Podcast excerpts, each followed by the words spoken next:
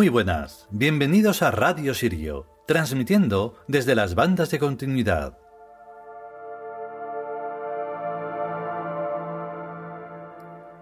Ya estamos por aquí de nuevo con el tercer capítulo de los dioses del futuro. En este libro de los dioses del futuro eh, es muy distinto a todos los demás. Digamos que lo hemos hecho, eh, o sea, lo hicimos por un deber, no era por otra cosa. Y entonces es como una pincelada, decimos mucho esa palabra, pero es que es así, para, bueno, mm, dejar un tributo a estos dioses que son tan importantes y que serán aún más importantes en el futuro X que sea. Así que mm, no vamos a añadir mucho más porque, bueno, está ahí todo contado muy resumido y es lo que hay. Vamos con ello.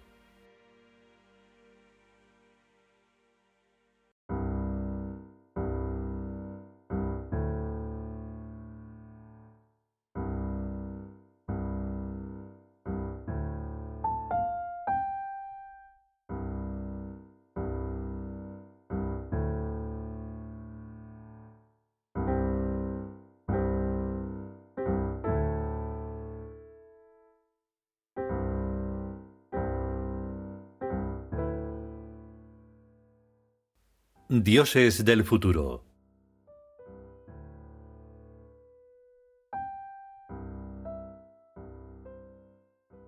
Kaulk. Texto. Número 3. Kaulk es el espíritu de la música, representado con forma alada como un pájaro que desciende del cielo hacia la tierra. Es como el Beethoven del futuro, Dios de la armonía creadora de vidas y de mundos.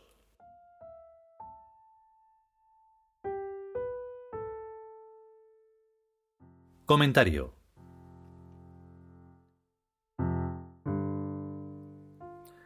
El desconocimiento inocente atrae a la sabiduría, o al menos a las ganas de saber, y de no dejarlo de hacer y de una manera libre, como ese pájaro que sobrevuela y que además lo hace cuando suena el inconfundible, inenarrable y por lo tanto inefable concierto para violín del mencionado maestro en el texto tebano o leyenda de Kaulk.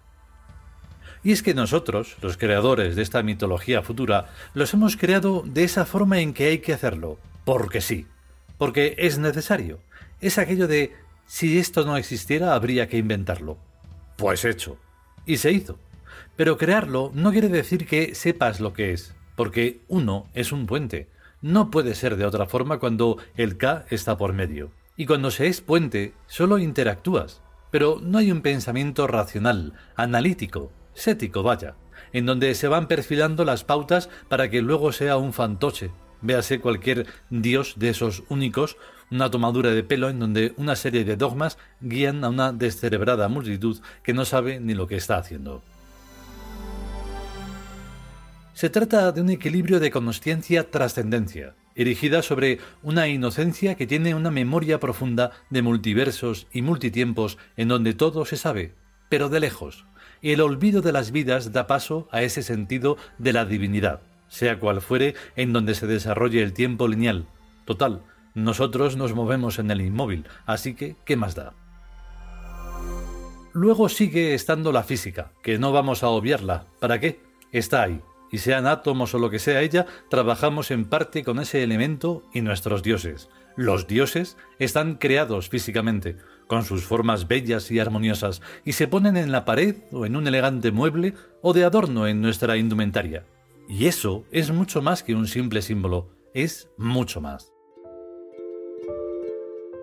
Con Kaya pasan unas cosas, con Jazz pasan otras, y con Kaulk idem de lo mismo. Y la inocencia es fundamental, porque cuando no lees sobre algo, pero en la profundidad de tu alma, y más aún en la del espíritu, sabes que es eso, y lo es, y no porque se confirme tras leer lo que sea, es que lo es. Por eso es tan importante ese verbo.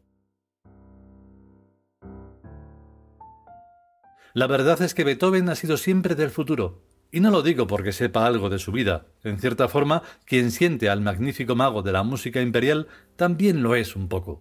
Por eso, los grandes nunca mueren. Siempre hay alguien que los hace vivir. Y si son más alguienes, mejor, más fuerza. Y el Beethoven de la historia, o más bien de la historieta de los historietadores, y menos mal que alguno había decente y reconocía la divinidad que es, se sabía fuera de esta caterva de gentes pusilónimes que no iban a entender ni un ápice de lo que estaba haciendo.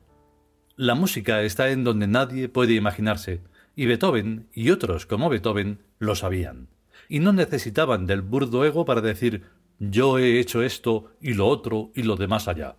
Aunque firmaran, claro.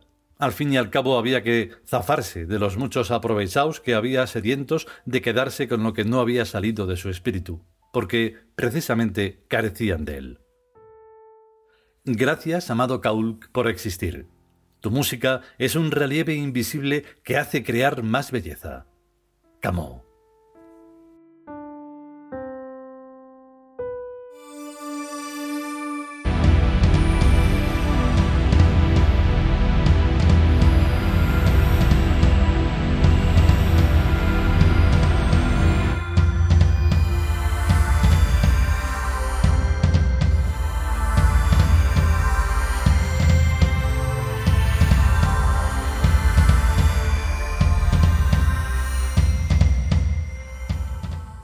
Y hasta aquí este tercer capítulo dedicado a Kaulk de los dioses del futuro.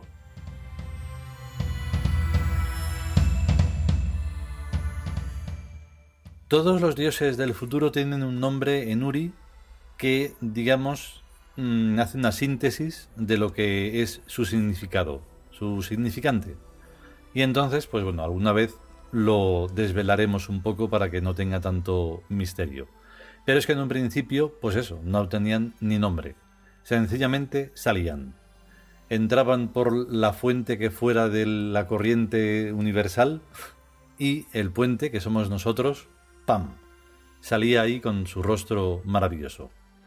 Em, evidentemente, en tres dimensiones, pues, o sea, escultóricamente están mejor que en dibujo, pero es que en dibujo son una maravilla absoluta y bueno, es una forma muy agradable de, de poder disfrutar de ellos.